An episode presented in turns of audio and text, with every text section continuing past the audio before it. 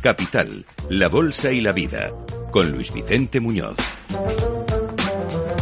Bueno, ya tenemos la sentencia del Tribunal de Justicia de la Unión Europea en el caso de la salida a bolsa de Bankia y también los inversores cualificados.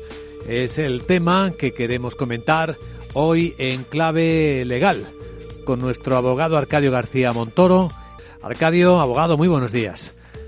Eh, buenos días, Vicente. ¿De qué hablamos? Pues hablamos de ese revuelo del, del, mundo financiero por la noticia y tenemos que matizar sobre esa posibilidad de ejercer la acción de responsabilidad, ¿no?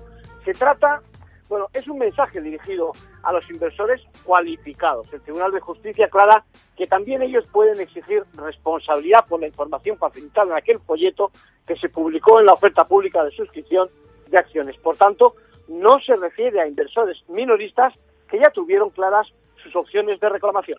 ¿Y qué es lo siguiente que va a ocurrir después de esta consulta? Esa petición de decisión, de decisión perjudicial, prejudicial al Tribunal Europeo.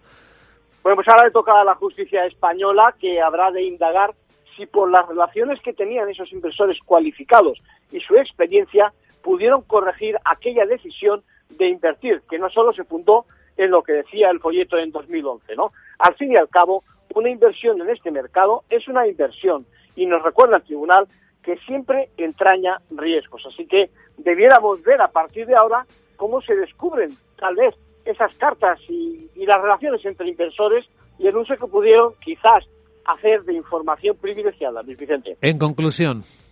Bueno, pues la sentencia no se dirige, repito, a los inversores minoristas. Ahora bien, yo creo que todos nosotros minoristas seguramente nos seguimos preguntando una vez más sobre esa falta de transparencia, la falta de acceso a información y la diferencia de trato que nos dio Bankia. Gracias, abogado.